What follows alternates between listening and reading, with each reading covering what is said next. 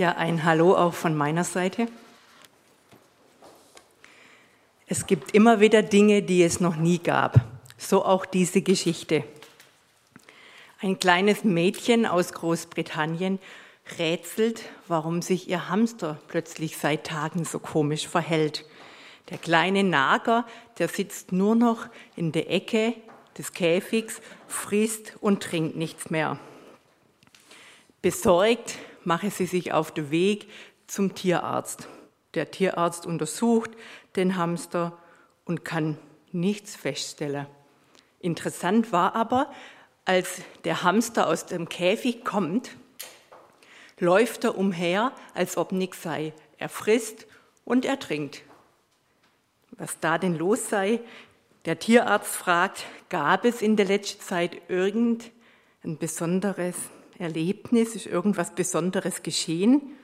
Und dann sagt das Mädchen, ja, der ist einmal ausgebüxt, dieser Hamster. Und wir haben ihn in so einer dunklen Nische unterm Kühlschrank wieder gefunden.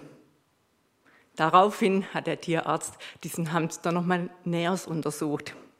Er hat nochmal näher hingeschaut und ganz schnell hat der Tierarzt den Grund gefunden, warum der Hamster tagelang nur da sitzt. In der Backentasche nämlich von dem Hamster, da hat sich ein Kühlschrankmagnet ähm, versteckt, verhängt und deshalb konnte der nicht mehr rumlaufen. Der, durch den Magnet hing der Hamster an dem Käfig. Ja, so ein kleines Teil hat dafür gesorgt, dass der Hamster sich nicht mehr bewegen kann und er kam nicht mehr an den Futtertrog und nicht mehr an das Getränke. Ja, kaum war der Magnet entfernt, konnte der Hamster wieder fröhlich herumtollen in seinem Käfig. Ja, was ist passiert? Der Hamster, der ist davongelaufen. Und er hat in so einer dunklen Nische den Magnet aufgeschnappt und zack, dann haftete er fest. Und die Frage, die ich habe, sind wir manchmal wie so ein Hamster, wie dieser Hamster, ausgebüxt und gehen eigene Wege. Ja, vielleicht stecken wir auch in Situationen, in denen wir selber nicht mehr herauskommen. Es läuft alles so schwer und die Kraft und die Lebensfreude fehlt. Die Israeliten, die stecken auch in einer Situation, aus der sie nicht alleine rauskommen. Und ich möchte den Bibeltext lesen, der steht in Jesaja 58, die Verse 1 bis 9a. Jesaja 58 ab Vers 1. Da heißt es: Rufe getrost, halte nicht an dich, Erhebe deine Stimme wie eine Posaune und verkündige meinem Volk seine Abtrünnigkeit und dem Hause Jakob seine Sünden. Ja, der Jesaja hat es immer wieder getan. Er hat aufgerufen, das Volk soll von seinen Wege, von seiner Sünde umkehren. Immer wieder. Und er soll es aus voller Kehle machen, richtig laut. Nicht irgendwie so leicht und sanft, sondern richtig, richtig laut, dass es jeder hört. Es geht nämlich um alles. Wie Posaune so laut, das konnte man heute richtig hören. Posaunen sind richtig laut und so laut soll es gesagt werden. Unmissverständlich soll es die Hörer hören. Propheten wie der Jesaja, die waren oft nicht gerne gehört, aber ähm, sie, sie, am Anfang hat man vielleicht noch auf sie gehört, aber dann immer weniger. Aber wer hört denn auch schon gerne Kritik? wenn so ein Prophet einen mit dem Fehler konfrontiert. Aber Gott selber gibt ihm den Auftrag. Und ich lese weiter, der Vers 2. Sie suchen mich täglich und begehren meine Wege zu wissen, als wären sie ein Volk, das die Gerechtigkeit schon getan und das Recht seines Gottes nicht verlassen hätte. Sie fordern von mir Recht, sie begehren, dass Gott, dass sie Gott, dass Gott sich nahe. Ja, man könnte jetzt denken nach dem Vers, die sind doch fromm, also die tun doch, was Gott gefällt. Sie nähern sich Gott und dann ähm, haben sie auch noch mehr Fastetage eingeführt nach der Zerstörung von Jerusalem. Aber Gott wirft ihnen vor, ja, dass es nicht ganz passt. Ich lese weiter die Verse 3 bis 7. Warum fasten wir und du siehst es nicht an? Warum kasteien wir unseren Leib und du willst nicht wissen? Siehe, an dem Tag, da ihr fastet, geht ihr doch eure Geschäfte nach, euren Geschäften nach und betrügt alle eure Arbeiter.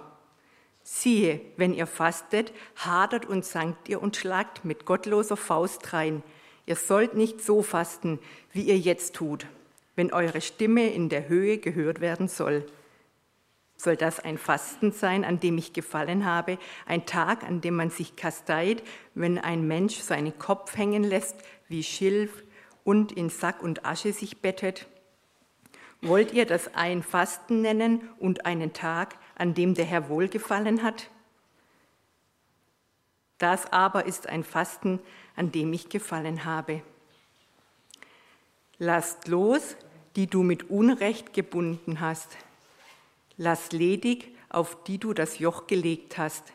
Gib frei, die du betrügst, reiß jedes Joch weg. Brich dem Hungrigen dein Brot und die im Elend ohne Obdach sind, führe ins Haus. Wenn du einen nackt siehst, so kleide ihn und entzieh dich nicht deinem Fleisch und Blut. Ja, und in der letzten beiden Verse folge jetzt noch zwei schöne, äh, folge noch Verheißungen. Da heißt es dann, dann wird dein Licht hervorbrechen wie die Morgenröte und deine Heilung wird schnell voranschreiten und deine Gerechtigkeit wird vor dir hergehen und die Herrlichkeit des Herrn wird deinen Zug beschließen. Dann wirst du rufen und der Herr wird dir antworten. Wenn du schreist, wird er sagen, siehe, hier bin ich. Puh. Steckt einiges drin, da muss man noch mal drüber nachdenken. Ja, beim Auto geht man regelmäßig zum TÜV und checkt, ob alles in Ordnung ist. Wart ihr mit eurem Glaube schon mal beim TÜV? Habt ihr gecheckt, ob alles in Ordnung ist. Der Text zeigt, dass so ein Glaubenscheck notwendig wird. Was ist das Problem? Warum gefällt Gottes Fasten nicht? Da möchte ich jetzt mal hinschauen. Das Äußere passt nicht mit dem Innern zusammen. Gott gefällt der, der Lebensstil nicht. Durch Fasten wollte man erreichen, dass Gott ganz sicher führt und dass Gott sicher hilft. Und mit der, Zeit, mit der Zeit hat man die Vorstellung gehabt, dass Gott automatisch jede Bitte erhört.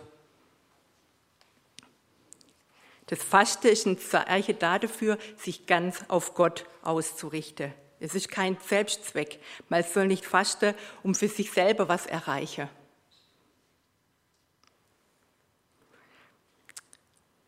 Sie fasten, aber im Alltag läuft es doch nicht. Es läuft einfach nicht. Denn sie treiben die Arbeiter an ähm, im übertriebenen Maß. Sie gehen ihre Geschäfte nach, sie zanken, sie streiten und das sieht ganz anders aus. Und dann sagt Gott, mit anderen Worten nochmal, wenn das ein Fasten sein soll, dann höre ich euer Gebet nicht. Das Problem war, das Äußere passt nicht mit dem Innern zusammen.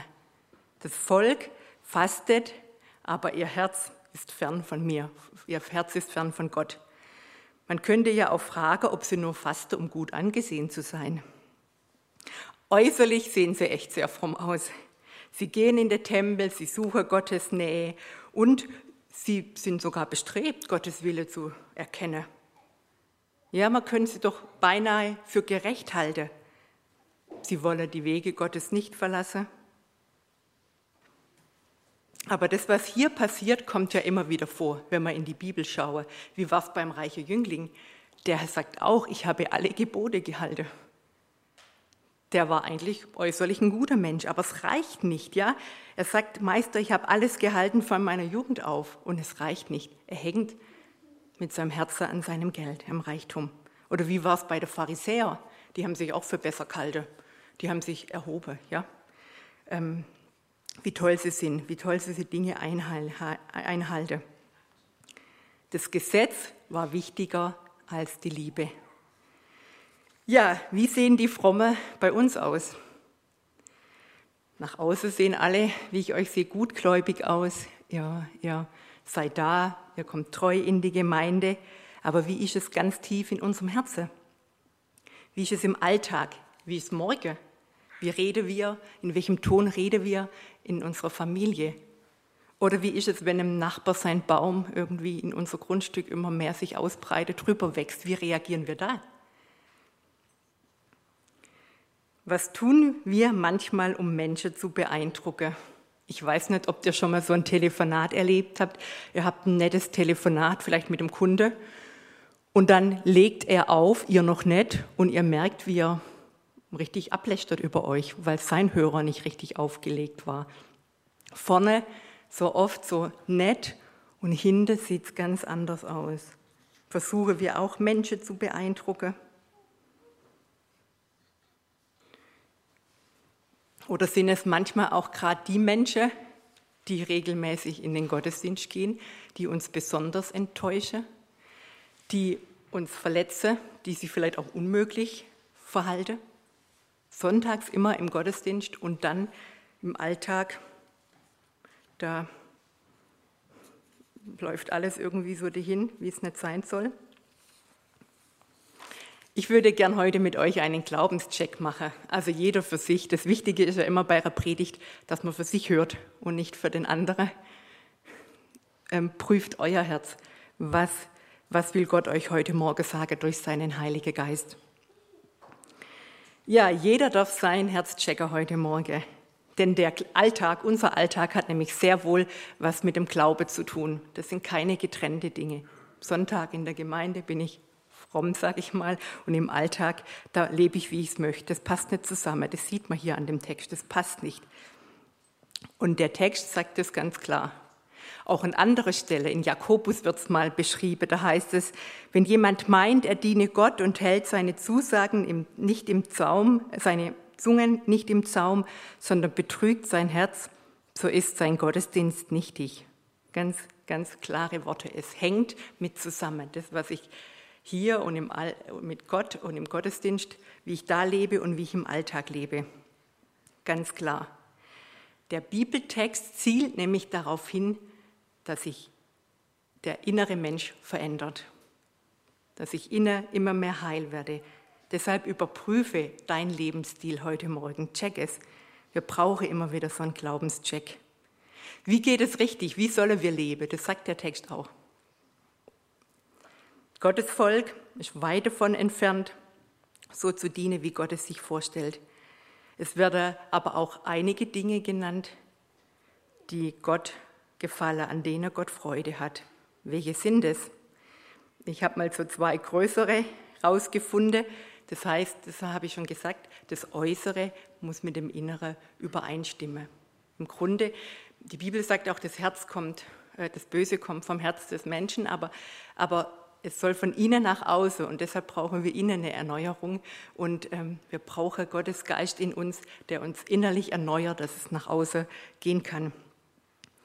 Echter Gottesdienst, das war schon immer wieder ein Thema, ähm, hat mehr damit zu tun, als irgendwelche Rituale zu befolgen, irg irgendwie regelmäßig in den Tempel zu gehen und irgendeine Schriftlesung zuzuhören. Es gefällt Gott nicht, wenn wir unseren Glauben nur zur Schau tragen, sondern er muss Früchte tragen, er soll Früchte tragen. Und ähm, es ist auch nicht gut, ja, wenn wir nach außen ähm, ihn großzügig ehren und doch gibt es unvergebene Sünde in unserem Leben. Wir halten vielleicht auch an Lebensstile fest, die Gott nicht gefallen.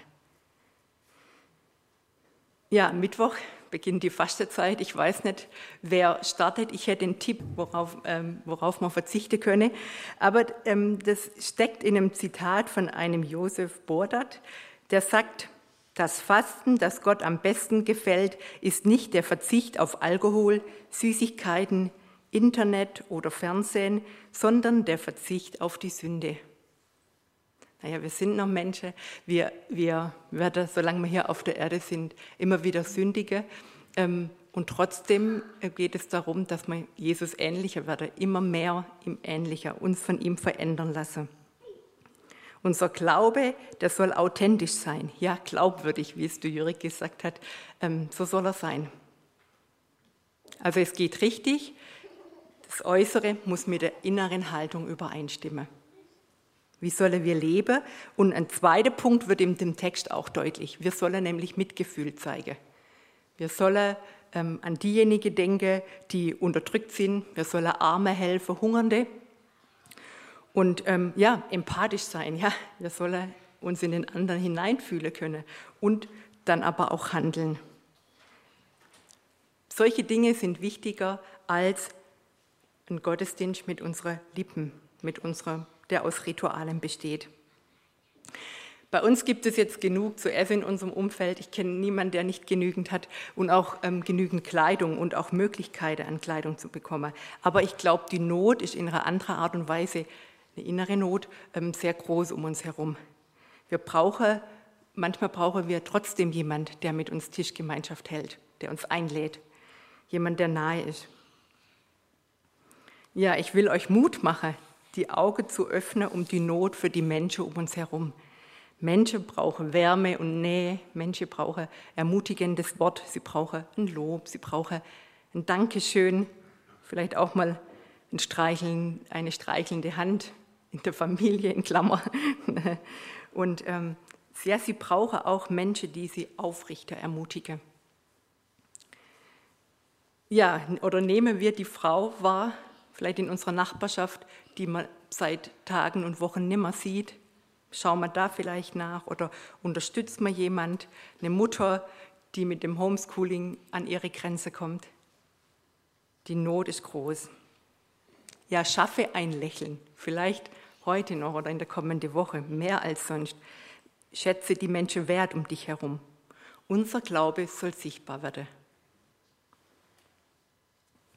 Der Text fordert uns wirklich heraus, unseren eigenen Lebensstil zu überprüfen. Es wird deutlich, dass über das Faste hinaus ähm, unser Lebensstil sichtbar werden soll und dass wir in der Gesellschaft eine Verantwortung haben. Ja, wir könnten als Familie überlegen, wo kann ich Gutes tun als Familie oder wo kann ich als Gemeinschaft in der Stadt Gutes tun. Da könnte man wieder neu drüber nachdenken. Gottesdienst wird da gelebt, wo die Liebe zur Tat wird. Fällt mir wieder dieses Barmherzig ein von Michael, gell? dieses, wo das Herz zur Tat wird.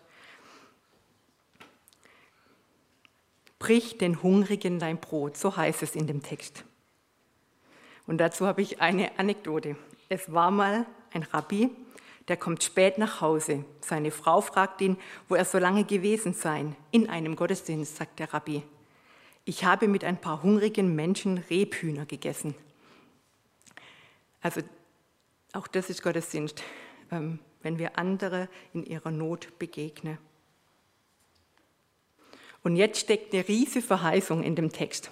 Wenn wir dies alles befolgen, unschaffbar, aber wenn wir uns ähm, von Jesus immer wieder ähm, verändern lassen, dann gelten uns diese Verheißungen. Und die sind, äh, diese, man kann sagen, die Verheißungen sind an eine Bedingung geknüpft. Und die möchte ich gern nochmal lesen. Vers 8 und 9. Dann wird dein Licht hervorbrechen wie die Morgenröte, und deine Heilung wird schnell voranschreiten, und deine Gerechtigkeit wird vor dir hergehen. Und die Herrlichkeit des Herrn wird deinen Zug beschließen. Dann wirst du rufen, und der Herr wird dir antworten, und wenn du schreist, wird er sagen, siehe, hier bin ich. Gott lässt sich finden.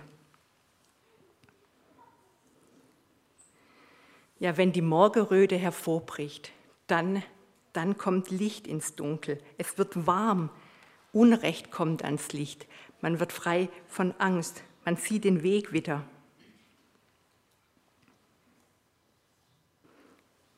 Und die Gerechtigkeit des Herrn geht voran. Die Heilung wird schnell voranschreiten, sagt der Text. Heilung heißt hier die Widerstellung der geistlichen und politischen Größe Israels. So eine Aussage, so eine starke, die Herrlichkeit des Herrn wird deinen Zug beschließen. Der Zug erinnert an, den, an das Volk Israel, als es durch ähm, die Wüste zog. Ähm, Gott hat sie selbst geleitet. Gott war hinter am Zug, und, und nimmt die Schwachen mit. Gott ist hinter am Zug und nimmt die Schwachen mit. Gott geht voran und Gott ist mittendrin. Gott ist überall an der Spitze. Er nimmt die Schwachen mit, aber auch er ist gegenwärtig. So eine starke Zusage. Gott lässt sich finden. Überall, wo wir um Hilfe schreien, da ist Gott gegenwärtig und greift ein. Er zeigt sich. Herrlichkeit bedeutet, er zeigt sich in seiner Pracht und er zeigt sich in seiner Schönheit. Gottes Reaktion auf die Veränderung des Lebensstils ist es, dann werde ich euch antworten. Wenn du schreist, wird er sagen, siehe, hier bin ich.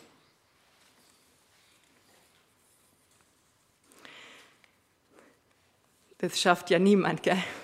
alles immer richtig zu machen und alles ähm, ähm, so zu tun, wie es hier steht oder wie man eine ganze Bibel lese. Und das Gute ist und die gute Nachricht, wir können es nicht aus eigener Kraft und wir müssen es nicht aus eigener Kraft tun, uns auch nicht aus eigener Kraft befreien. Gott will heilen, Gott will helfen. Der Hamster, von dem ich anfangs erzählt habe, der konnte sich nicht selbst retten. Er war durch, durch ein Magnet an den Käfig gebunden. Wir können uns auch nicht selber retten. Bei uns sind es andere Gebundenheiten. Jesus will retten und wir dürfen es einfach in einem kurzen Gebet ihm sagen. Wir dürfen sagen, ja, vergib meine Schuld. Es tut mir leid, verändere meine Lebensweise, verändere meine Denkweise und du sollst der Herr sein in meinem Leben. Ich bete schon ganz oft, Herr, ich schaffe das nicht allein. Jetzt habe ich schon wieder und ich schaffe es nicht allein. Ähm, bitte hilf du mir, veränder du mein Denken und meine Verhaltensweise. Und das ist die gute Nachricht. Wir schaffen es nicht, aber wir äh, bekommen äh, die Hilfe von Gott. Gottes Geist bewirkt es und durch Jesus haben wir Vergebung. Und solange wir hier auf der Erde sind, wird es nicht vollkommen sein und werden wir auch nicht vollkommen äh, fehlerlos sein, aber wir dürfen Stück für Stück verändern lassen. Die Erlösung können wir uns nicht mit guten Ritualen und Werke verdienen. Sie kommt allein von Gott und wir müssen es nur zulassen. Ja, ein ganz deutlicher Text. Ich habe so gedacht, boah, ich habe mir den nicht rausgesucht. Aber es ist Gottes Wort, es ist der, die, die Predigt lese, die regelmäßige, aber ähm, auch Gottes Wort selber. Er will uns immer wieder ähm, wachrütteln. Wir sind, wir sind in seine Hände, wir sind Kinder Gottes, die, wenn wir an ihn glauben. Niemand kann uns seiner Hand, aus seiner Hand reißen, aber ähm, wir dürfen von ihm immer wieder ja, Vergebung erfahren. Wir dürfen Vergebung bekommen und wir sind seine Kinder, wenn wir an ihn glauben. Und doch gibt es immer wieder Dinge, die, die er ähm, ans Licht bringen möchte, wo er uns frei machen möchte und heilen möchte. Ja, ich will euch Mut machen, eure Glau euren Glauben und eure Haltung ganz neu zu checken, zu prüfen, wo es nötig ist, zu Gott zu kommen. Wenn wir so leben, nämlich dann ehrt es Gott und wir dürfen die Segnungen, die hier genannt sind, dann zeigt er sich. Die Verheißungen dürfen wir empfangen. Amen.